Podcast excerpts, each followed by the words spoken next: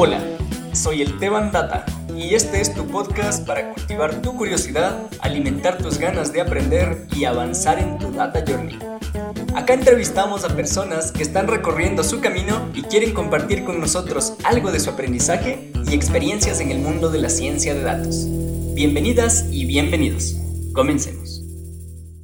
Buenas noches, querida comunidad. Una vez más acá reunidos para hablar de este bello mundo de los datos. Esta noche tenemos una invitada súper especial.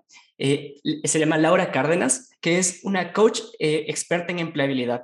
Ella creó su propia metodología para combinar el coaching y la mentoría para garantizar el éxito en el proceso de conseguir un empleo. Lleva más de cuatro años acompañando a personas a encontrar un trabajo que los haga felices. Ha tenido clientes en varias partes del mundo como Latinoamérica, Europa, África. Es una persona con gran habilidad para acompañar a las personas a identificar qué los hace únicos, ganar autoconfianza y saber comunicar su valor de forma exitosa. Actualmente se está certificando como coach de empleabilidad en el Centro Next Level de Chile. Además, se enfoca en trabajar cinco elementos claves para tener éxito en el proceso. El autoconocimiento, la autoconfianza, claridad, preparación y comunicación. Bienvenida Laura, qué gusto poder contar contigo. Hola Esteban, buenas noches. Bueno, es un gusto para mí estar aquí y muchas gracias por la invitación. Eh, espero darles muchos elementos de valor para que, bueno, tengan éxito en esa búsqueda del trabajo que los hace feliz. Eso, muchísimas gracias, Laura. Eh, querida audiencia, como habrán podido notar, Laura no está tan asociada al mundo de los datos. Ella más bien es una persona que nos puede dar guías eh, súper importantes de cómo hacer nosotros una transición laboral. Entonces, Laura, en, tu presentación mencioné que tú te enfocas en trabajar cinco puntos claves, ¿no? El autoconocimiento, la autoconfianza, claridad, preparación y comunicación. Si quieres, partamos de acá eh, para que la audiencia entienda como un poco más a profundidad qué, qué significa hacer una transición laboral, por qué es importante tener estos eh, elementos en cuenta a la hora de hacerlo. Ok, bueno, la claridad es súper importante porque tienes que ser consciente dónde estás hoy a nivel personal y profesional y hacia dónde quieres ir, ¿no? Tener una meta clara. La autoconfianza, porque si no creemos en nosotros, entonces cómo nos vamos a vender con éxito en un proceso de selección. El autoconocimiento, porque si no me conozco lo suficiente, entonces cómo voy a identificar mis fortalezas, mis debilidades, cómo puedo aportar valor en una organización, qué logros he tenido. Entonces es muy importante y entre más nos conocemos también mejora nuestra confianza. Habilidades de comunicación es clave, porque una vez yo sepa cuál es mi propuesta de valor, tengo que saber comunicarla de forma exitosa en los diferentes puntos de contacto con los reclutadores. Perfecto, Laura, muchísimas gracias me queda súper claro el tema de entender el dónde estamos hoy laboralmente. Cuando eh, nosotros, eh, ah, bueno, para la audiencia que no lo sabe, Laura eh, y yo, o sea, Laura me ayudó a mí a hacer la transición laboral hacia el, el, rol que estoy desempeñando hoy en día. Entonces, una de las cosas que a mí me costó como aterrizar fue justo este tema de dónde estamos hoy, o sea, dónde estoy yo laboralmente. Y fue, fue difícil, o sea, para mí al menos fue difícil porque yo pensaba que eh, mis habilidades eran como, eh, estaban como a, un nivel que realmente no estaba. Entonces me choqué con, con este, o sea, vi que había una, una gran brecha de habilidades entre lo que yo esperaba poder hacer y lo que en realidad era capaz de hacer cuando, en ese entonces, ¿no? Entonces, fue súper importante hacer conciencia y entender eh, cuáles eran mis habilidades, simplemente para poder trabajar en ello y mejorar, ¿no? Porque de, ahí parte la mejora, ¿cierto? Eh, otra cosa que mencionas que es el tema de la autoconfianza, el autoconocimiento, que, que es eh, justamente eso, ¿no? Como hacer conciencia, eso significa conocernos un poco mejor para elevar nuestro nivel de confianza. Y al final, eh, esa autoconfianza va a darnos las herramientas para poder hacer una, para tener un mejor desempeño con los, con los distintos reclutadores, ¿no? Súper chévere, Laura. me gustaría además de rescatar estos puntos que, ya, que, por sí mismos ya aportan bastante valor. Me gustaría preguntarte, eh, ¿qué, qué, debería hacer una persona que está buscando hacer una transición eh, laboral hacia la ciencia o el análisis de datos? Bueno, entonces aquí lo primero, aquí es donde llega la claridad, porque lo primero es buscar esa claridad ya que esta transición implica muchos retos, por lo cual debemos estar muy seguros de hacer esa transición. Y para eso los invito a responder tres preguntas. ¿Qué me motiva a hacer ese cambio o esa transición? ¿Tengo razones suficientes para hacerlo? ¿Y para qué quiero hacer una transición hacia la ciencia o análisis de datos? Y repito esta última pregunta, es ¿para qué quiero hacer la transición? No es preguntarme el por qué, sino el para qué. Bueno, también es importante definir y evaluar todos los puntos positivos y los posibles puntos negativos que va a traer esta transición y que tengamos un panorama completo de las dos caras de la moneda, por decirlo de alguna manera. Y que una vez, eh, yo siempre digo o sugiero escribir, cuando uno empieza a escribir, fluye la creatividad y el cerebro funciona mm, mejor para este tipo de ejercicios. Entonces, cuando tenemos esa lista de qué es lo positivo y qué es lo negativo, me quedan claras las implicaciones de este cambio y puedo ver el panorama de lo que, del cambio que voy a hacer para tomar una decisión y estar seguro de eso a lo que me voy a enfrentar, los posibles retos o limitaciones que voy a tener, pero asimismo lo bueno que va a ir llegando en el camino. También es súper importante definir con total claridad esa meta que estás buscando al hacer ese cambio, definir ese trabajo ideal que tú tienes, porque no es suficiente con decir o pensar, bueno, yo quiero ser científico de datos, quiero ser analista de datos, no, debes definirlo lo más claro posible. ¿Por qué? Para poder definir un buen plan de trabajo que te lleve a donde quieres ir. Porque vas a poder invertir tus recursos, tu tiempo de la mejor manera y vas a tener una motivación lo suficientemente grande para enfrentar los retos que vienen en ese camino, ¿no? Y aquí quiero mencionar que, cuando, nuestro cerebro está constantemente buscando coherencia, por lo que si tienes una meta clara, entonces nuestro cerebro de forma natural busca alinearse con esa meta y vas a empezar a ver oportunidades para alcanzar a esa meta. Bueno, aquí entonces eh, mm, es un ejercicio que me gusta mucho y los invito a que se sienten en un espacio cómodo, tranquilo, con tiempo suficiente, con un café o algo que les guste y escriban esa meta respondiendo preguntas como, bueno, ¿en qué sector me veo trabajando? Tecnología, no sé, sector salud, automotriz, educación. ¿En qué empresa o en qué tipo de empresa? ¿Una multinacional? ¿Una startup? No es lo mismo trabajar en una multinacional que en una startup, ¿no? ¿Qué tipo de trabajo busco? ¿Remoto, híbrido, presencial? ¿Qué funciones quiero tener en mi trabajo? ¿Qué funciones no quisiera tener? ¿Quiero ser parte de un equipo pequeño o me gustaría ser parte de un equipo muy grande? ¿A qué estoy dispuesto en un nuevo trabajo? Puede que con este cambio esté dispuesto a trabajar horas extras, a disminuir de pronto un poco el salario que tengo actualmente. Eso es importante tener claro eso.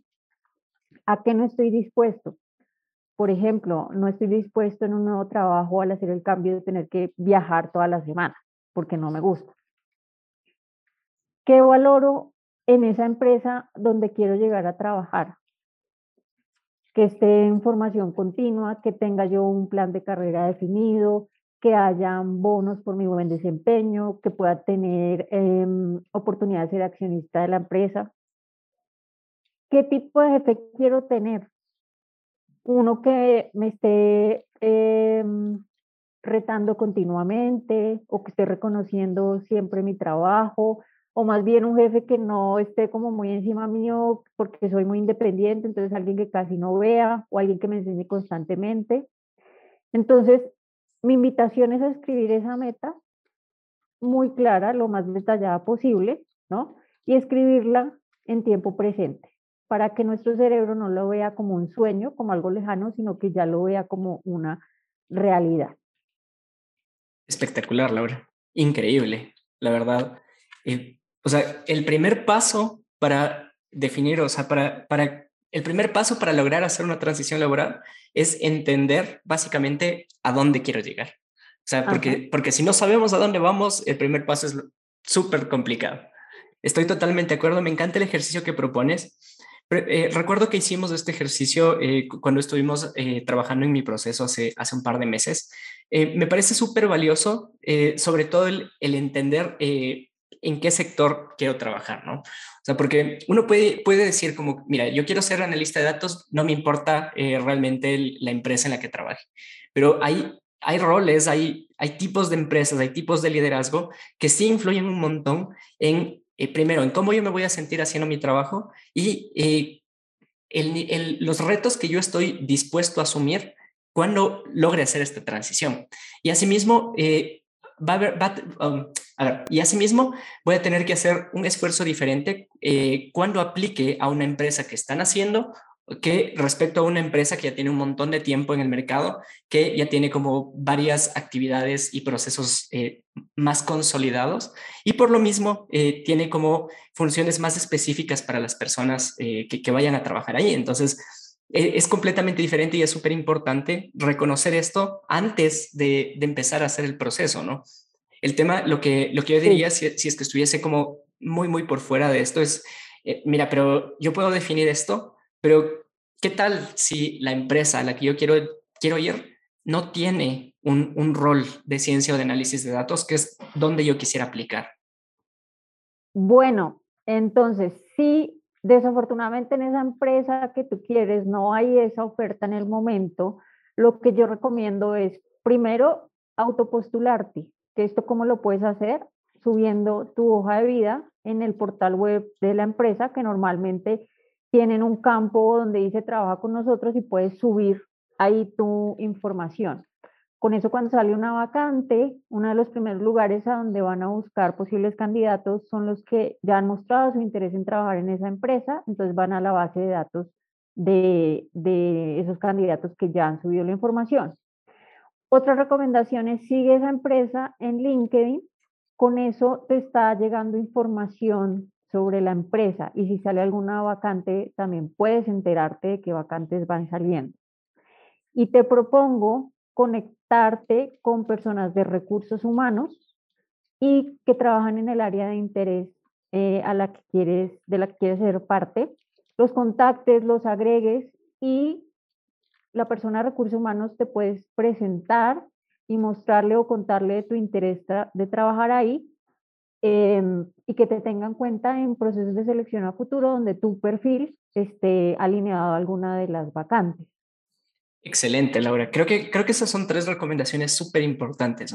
Postularte, o sea, autopostularte, hacerle saber a la empresa que estás interesado en trabajar ahí.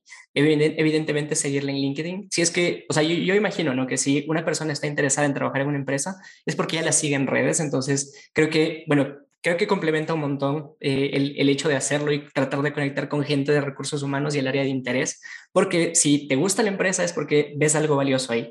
Y eh, nada, o sea, hacer, hacerse presente para que las personas te tengan en cuenta al momento de poder tomar una decisión, creo que eh, sí es algo que puede aportar un montón al momento de, de que, se, de que exista una vacante que antes no estaba ahí. Chévere, Laura, muchas gracias. Otra pregunta. ¿Qué consejos Perdón. Otra pregunta. ¿Qué consejos le darías a alguien para proyectar habilidades en ciencia de datos? Bueno, aquí quiero recordar que tenemos habilidades blandas o soft skills y habilidades duras o hard skills, ¿no? Porque muchas veces nos confundimos y, y veo a veces hojas de vida donde se combinan las dos. Entonces, las habilidades blandas son las que son intangibles, son difíciles de medir, ¿no? Están relacionadas con la inteligencia emocional de las personas, son, son muy importantes a la hora en que interactuamos perdón, con otras personas. ¿Cuál es la ventaja de los soft skills? Que son transferibles de un cargo a otro. Por ejemplo, liderazgo, trabajo en equipo, creatividad, em, atención al detalle. Todo esto son habilidades que se requieren en diferentes cargos, entonces así no estés actualmente en un cargo de análisis de datos, pero tienes esas habilidades que requiere un analista de datos, no tienes ningún problema en llevarlas de tu cargo actual a un cargo, a un cargo nuevo. Bueno, las habilidades duras o hard skills ya se relacionan es con los conocimientos, con el saber hacer. Son las que adquirimos cuando vamos a la universidad o cuando hacemos una certificación o un curso y se concentran más en el saber hacer. Es, por ejemplo, el hablar un idioma, eh, manejar, manejar lenguajes de programación, los conocimientos técnicos. Entonces es muy importante cómo muestras tus habilidades y saberlas categorizar.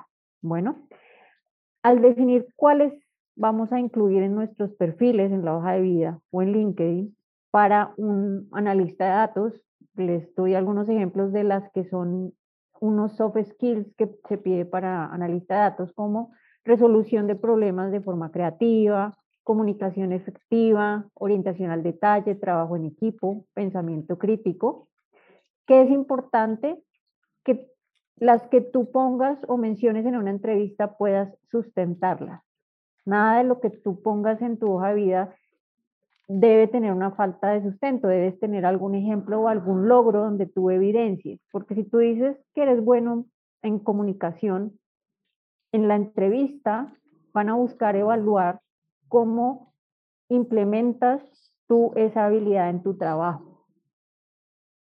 Habilidades técnicas para un analista de datos, algunos ejemplos, eh, lenguajes de programación, visualización de datos, estadística, habilidades matemáticas, machine learning, ¿no? Estos son el tipo de technical skills que se usan para un analista de datos.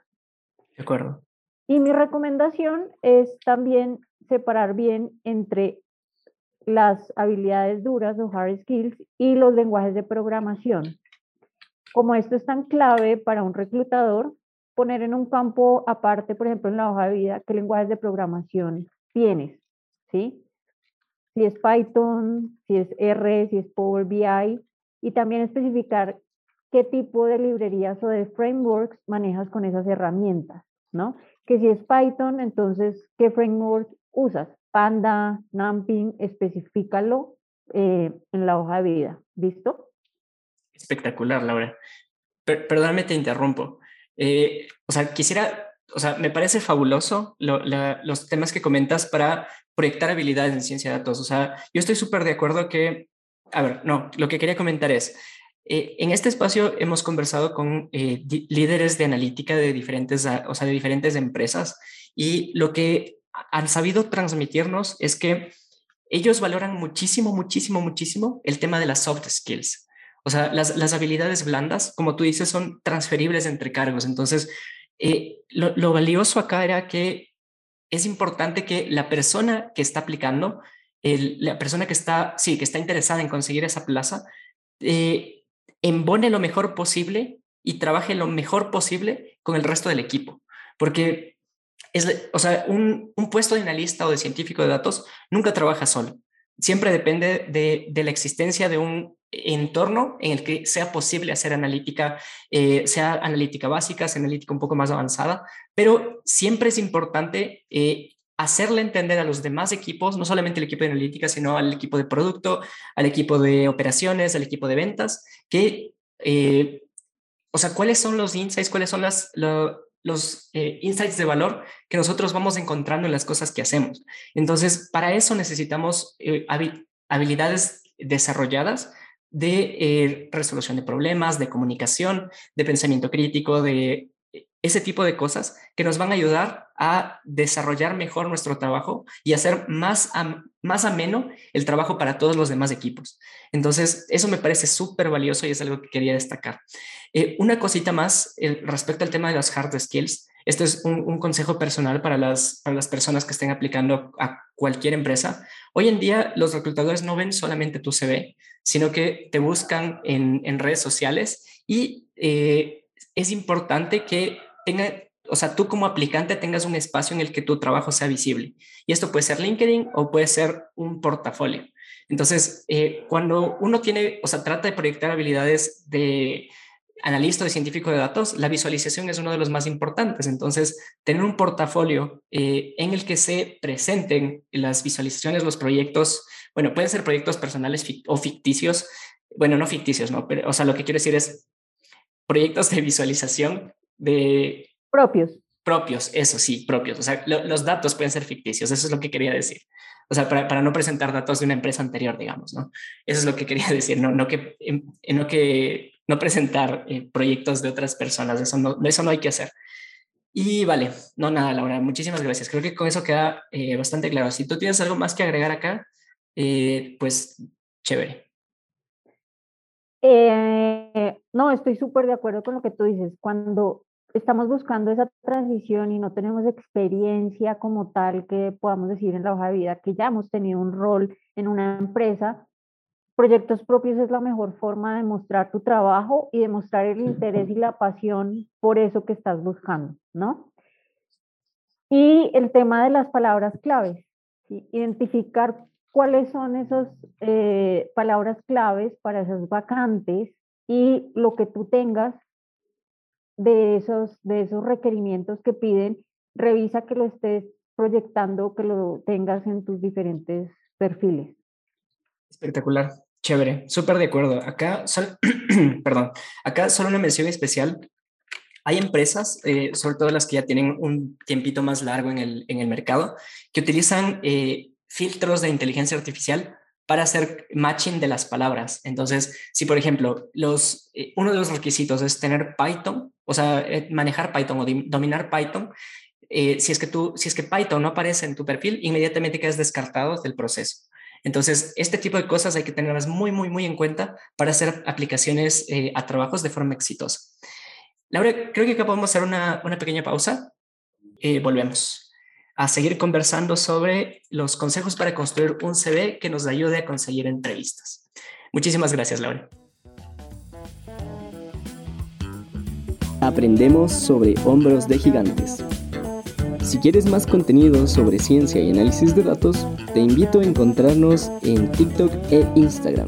Esto es Data Journey Podcast. Continuemos.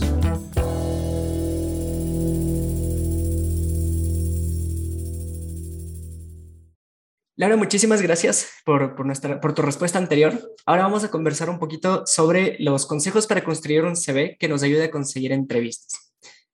Así que, eh, ¿qué consejos nos darías? ¿Qué cosas son importantes destacar cuando nosotros aplicamos a un rol en el que nosotros estamos interesados? Ok, bueno, aquí destaco lo que tú dices.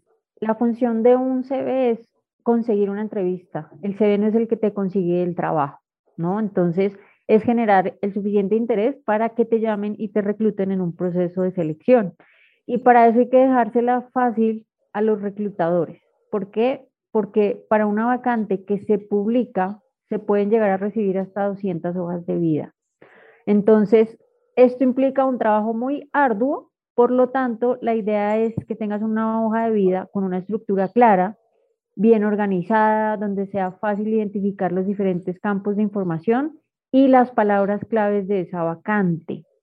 Hojas de vida muy extensas, con una letra muy chiquita, que se vea saturada, no es atractiva para un reclutador y tampoco demuestra que la persona esté preparada o conozca cómo son ahora los procesos de selección y cuál es la mejor forma de encontrar un trabajo.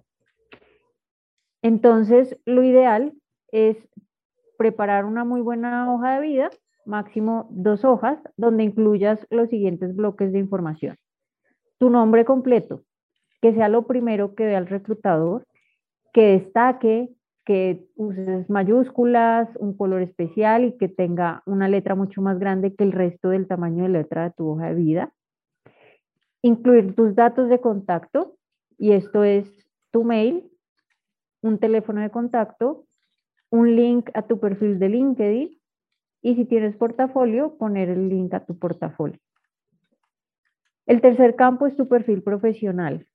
Este es muy importante, este es un espacio donde la idea es que de manera corta y clara le dejes, le evidencies al reclutador porque eres un buen candidato para esa vacante. Le menciones esos highlights más importantes que tú tienes con respecto a tu formación, tu experiencia, tus habilidades y menciones algún logro que esté relacionado con la vacante que estás buscando. Aquí que es importante, cuando estamos buscando hacer una transición laboral, hay que dejárselo claro al reclutador y esto lo podemos hacer escribiendo de una forma concisa cuál es nuestro objetivo profesional. dejarle claro que estamos buscando hacer una transición de carrera, buscar una empresa donde puedas eh, poner en práctica los conocimientos que estás adquiriendo para ser analista de datos o científico de datos. El otro campo que no, puede, que no puede faltar es la experiencia laboral. ¿no? Aquí incluir el nombre de la empresa donde trabajaste, los cargos que has tenido, el periodo durante el cual ejerciste esos cargos. Si quieres poner funciones, que sea una forma muy concisa, que se entienda el rol que tenías, pero las funciones no son las protagonistas, deben ser tus logros. La idea es que tengas de tres a cuatro logros por cargo y logros que evidencien esas competencias o habilidades que requiere ese cargo que estás buscando. El quinto campo es tu formación académica. Eh, cuando hablamos de formación académica me refiero a estudios universitarios, posgrados, maestrías, doctorados. Si tienes otro tipo de estudios, vienen en un campo diferente, donde ya mencionarás cursos, talleres, diplomados, certificaciones que tengas. Y ya para cargos como analista científico de datos es importante que muestres en un campo aparte todos esos skills técnicos y lenguajes de, programación que tú manejes para que sea súper evidente para el reclutador que tienes esas habilidades claves para el cargo.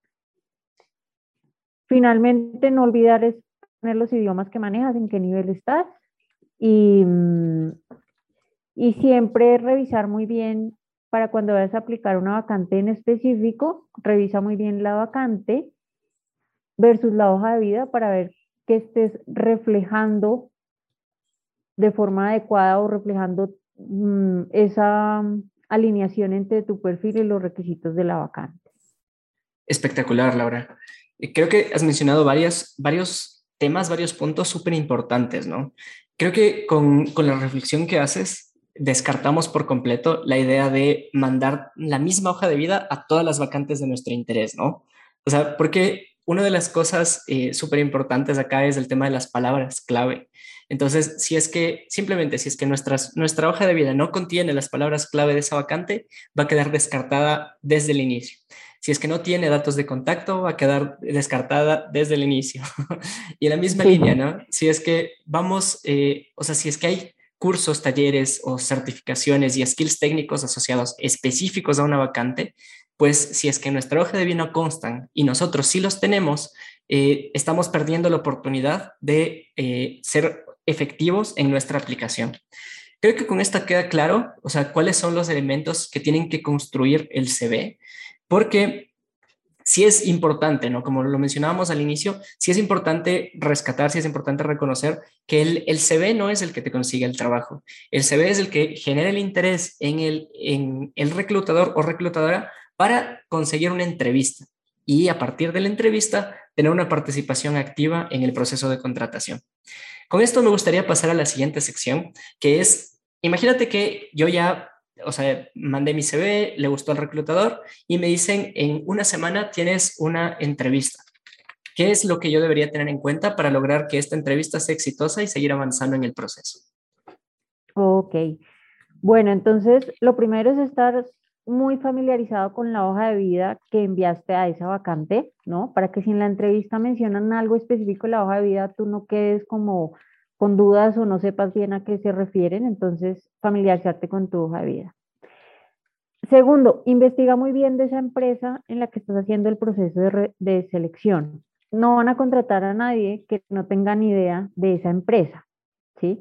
Entonces, entra a la página web de esa empresa, lee muy bien toda la información posible, también busca últimas noticias que haya sobre la empresa para que tengas claro los motivadores específicos de por qué quisieras trabajar ahí y no en otro lado.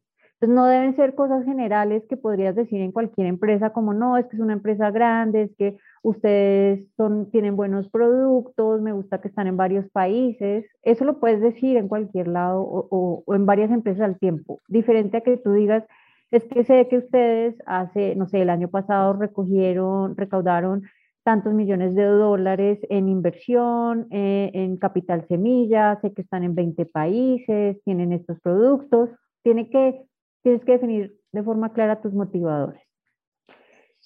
El otro punto es revisar muy bien la vacante de ese cargo para que identifiques y tengas muy en cuenta qué es lo que está buscando esa empresa para ese cargo.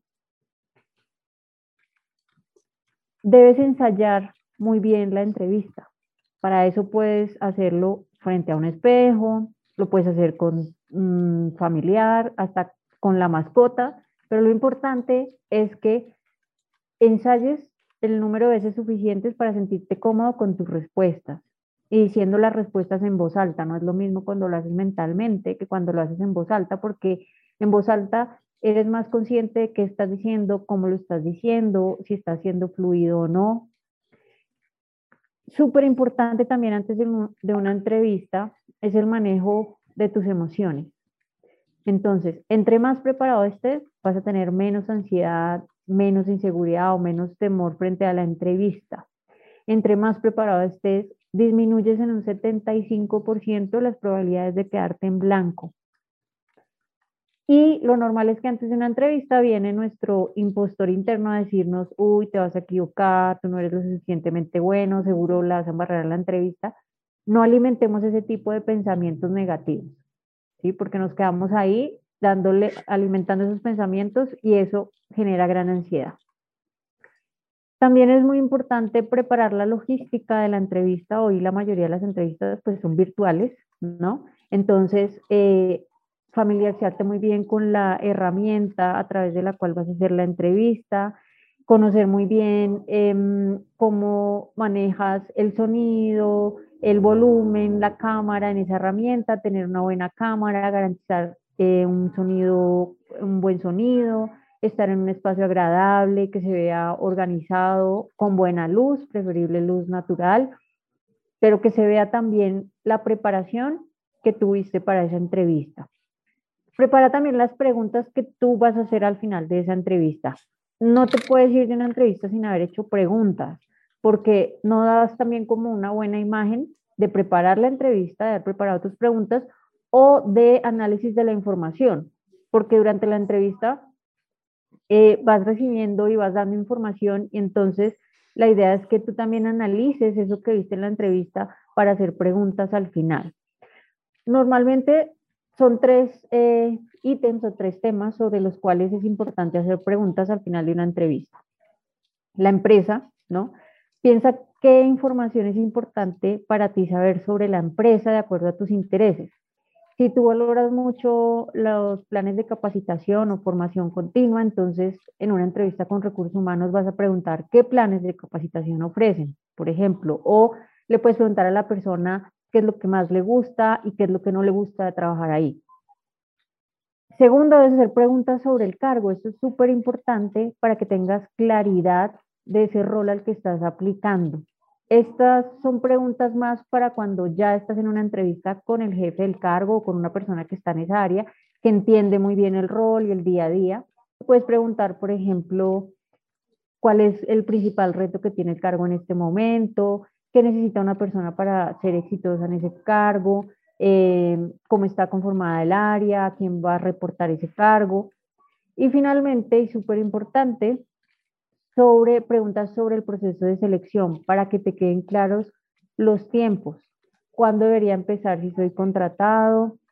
¿Cuándo estarían tomando una decisión? ¿Sí? ¿Cuándo me van a informar si sigo o no en el proceso? ¿Con qué persona puedo hacer seguimiento? Con eso tienes claro cuánto tiempo tienes que esperar para una respuesta y si se cumple el tiempo que te dicen y no te han dado respuesta, ahí sí puedes enviarles un mail de seguimiento para saber si continúas o no en el proceso y evidenciar pues tu interés. Y pues el último y súper importante es anticipate a las preguntas que sabemos que tienen una alta probabilidad que no las hagan. Entonces esas preguntas pues ya tenerlas preparadas, como ¿por qué quieres trabajar en esta empresa? ¿No? El famoso háblame de ti, cuéntame de ti. ¿Por qué quieres hacer este cambio profesional? Súper importante porque eres un excelente candidato para esa vacante. ¿Qué gaps o qué debilidades tienes frente a la, vacante? Que ya las tengas identificadas para que cuando surjan o salgan esos puntos en la entrevista sepas cómo manejar ese tipo de preguntas y sepas cómo le vas a decir al reclutador que vas que puedes solucionar ese gap que tienes. Por ejemplo, em, si te mencionan un lenguaje de programación que actualmente no manejas, y eso, ese punto sale en la entrevista, tú puedes decir, sí, no, es un lenguaje de programación que, con el que no he tenido experiencia, pero confío mucho en mis capacidades de aprendizaje, porque ya me ha pasado antes, y sé que en corto tiempo puedo aprender un nuevo lenguaje de programación sin problema. ¿Listo? ¿Cuáles son tus debilidades, tus fortalezas? Que tengas identificados tus logros a nivel laboral. ¿Cómo te ves a futuro a nivel profesional y laboral? Y que tengas clara tu aspiración salarial. ¿Qué es lo importante? Ir preparado para cualquier pregunta.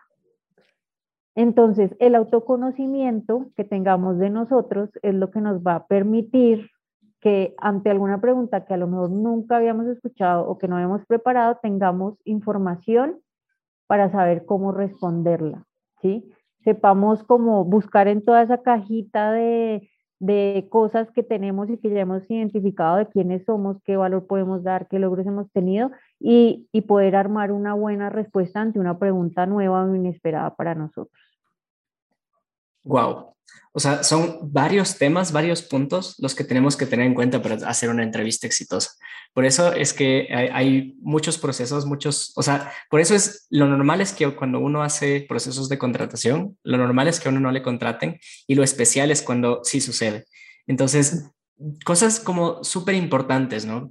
Eh, familiarizarse con nuestra hoja de vida, o sea, tenemos que saber qué fue lo que mandamos, qué fue lo que les llamó la atención a los, a los reclutadores.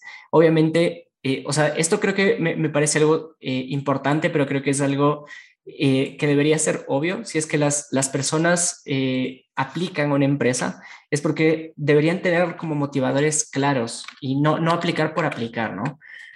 revisar la vacante, identificar qué es lo que busca las, la empresa con, con este, o sea, con, con, con, la contratación de uno, ¿verdad?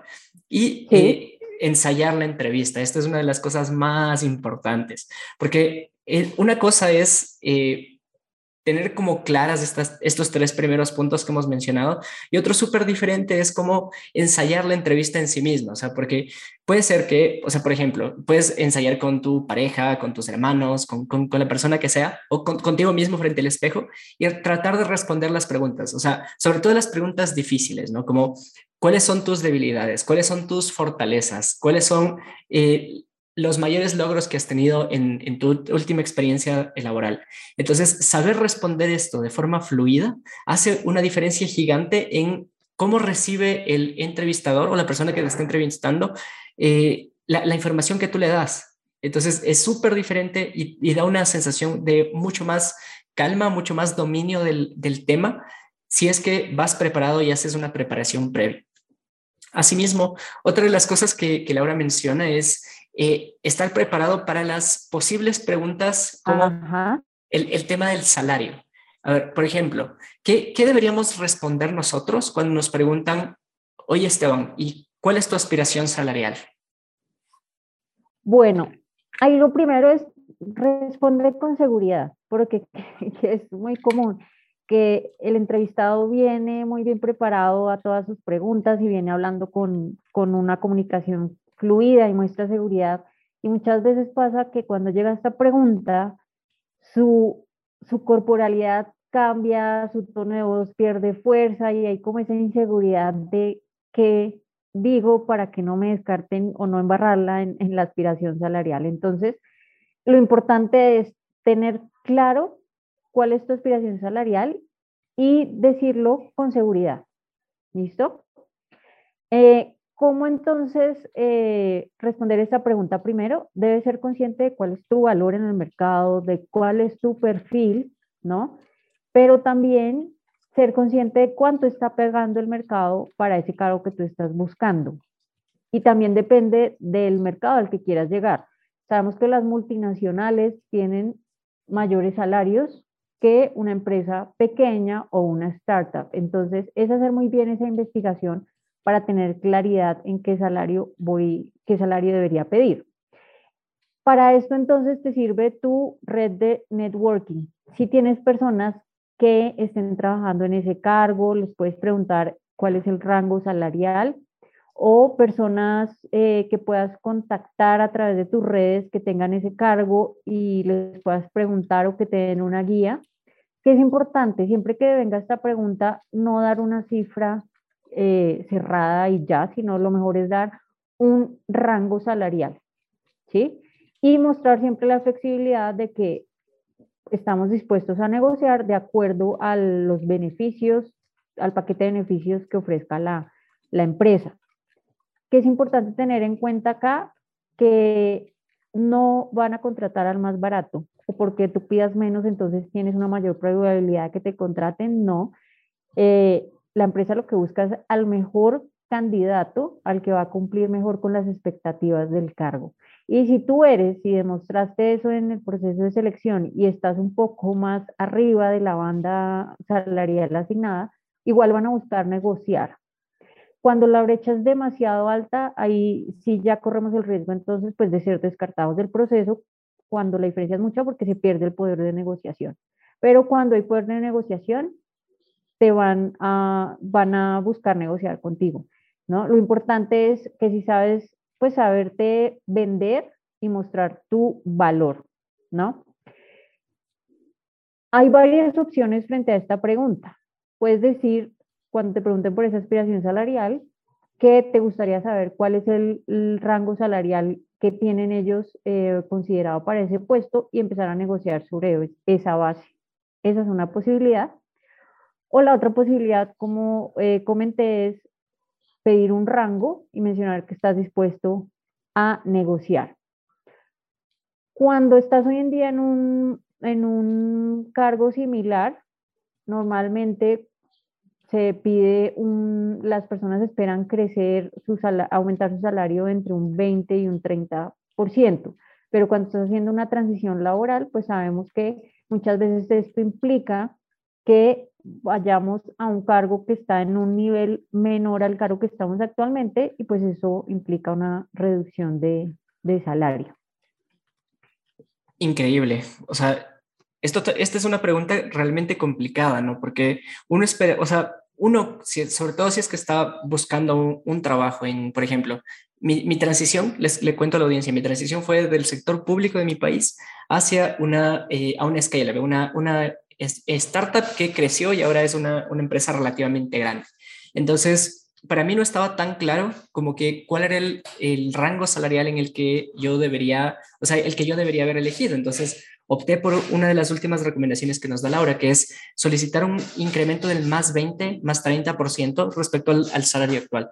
Y eh, efectivamente ese fue el, rango en el que la, empresa estuvo dispuesta a negociar y, creo que esa fue una de las razones que, eh, o sea, por las que el proceso pudo, pudo seguir, ¿no? Porque cuando yo estaba, o sea, cuando conversamos, eh, Laura, yo te decía que mi, mi objetivo como con la transición laboral era hacer un 2X o algo así.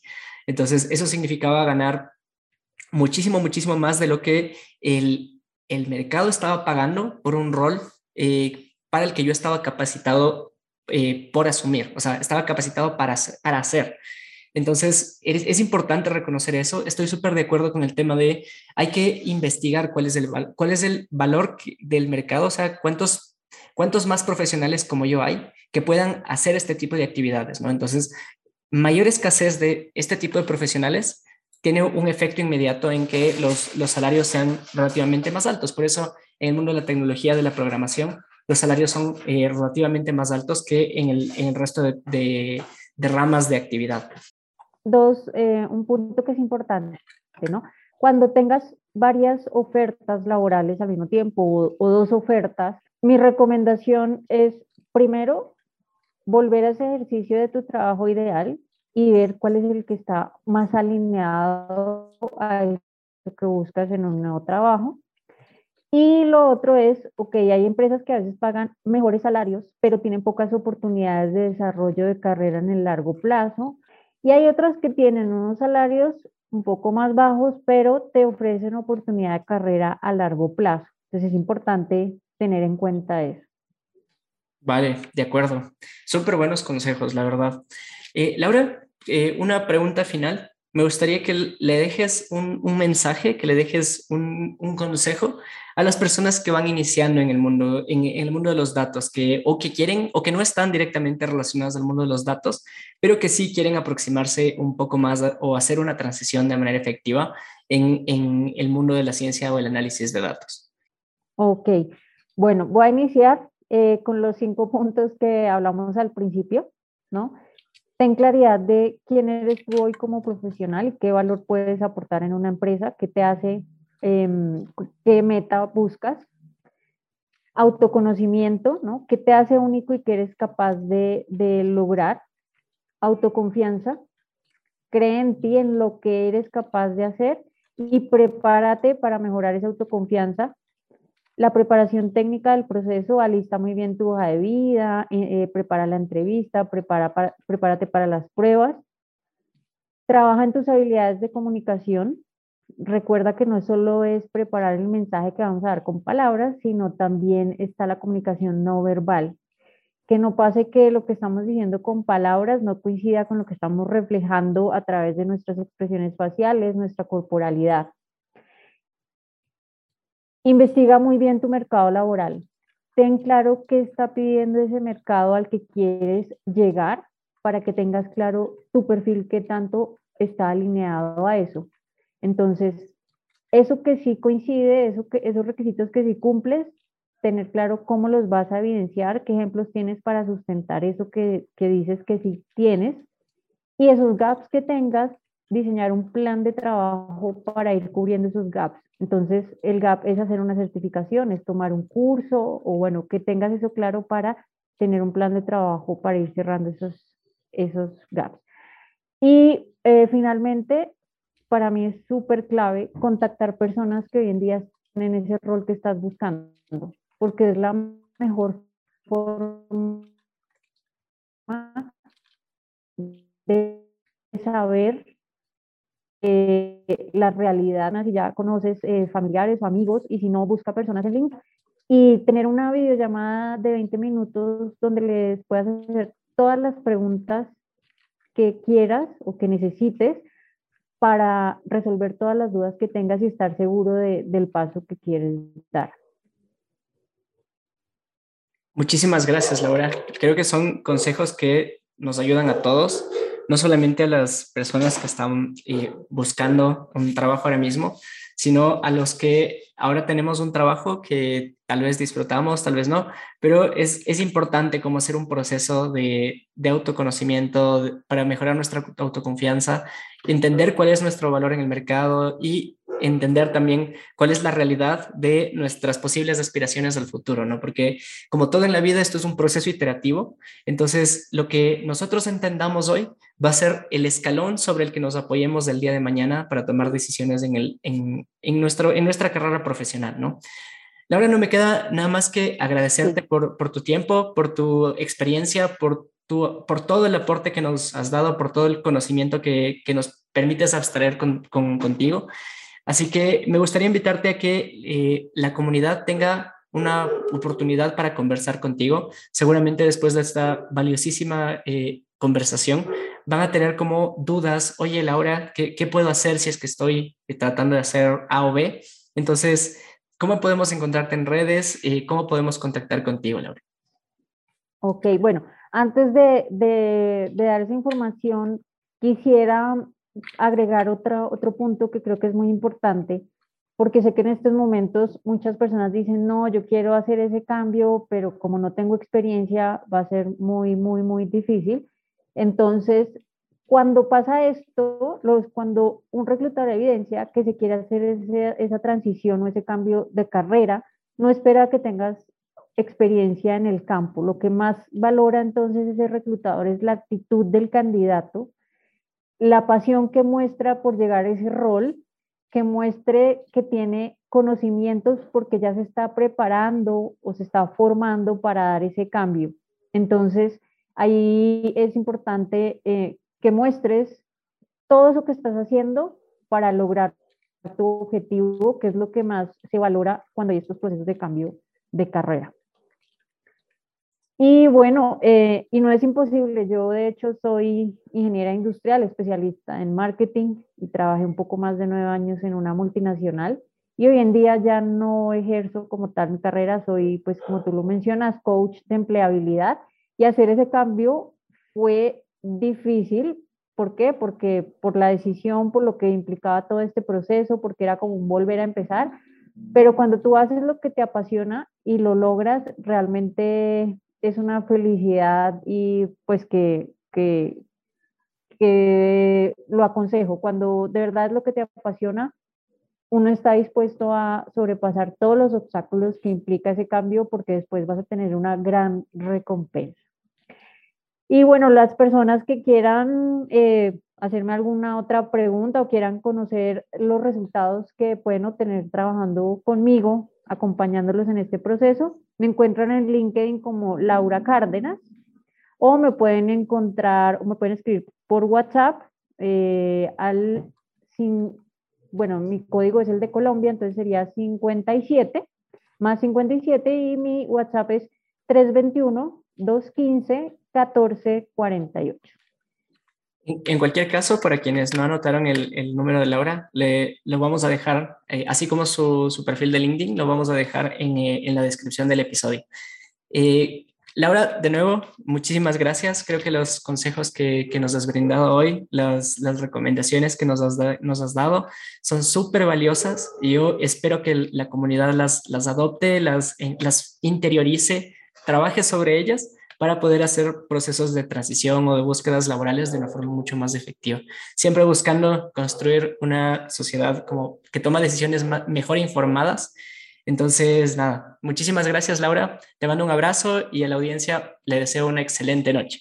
Gracias, feliz noche. Muchas gracias por llegar hasta el final de este episodio. Compártelo en redes para seguir construyendo una comunidad que toma decisiones informadas. Encuéntranos en redes como arroba el Data y nuestra super editora como arroba Arte. Esperamos motivarte a seguir avanzando en tu Data Journey. Y esto ha sido un episodio más del Data Journey Podcast. Muchas gracias.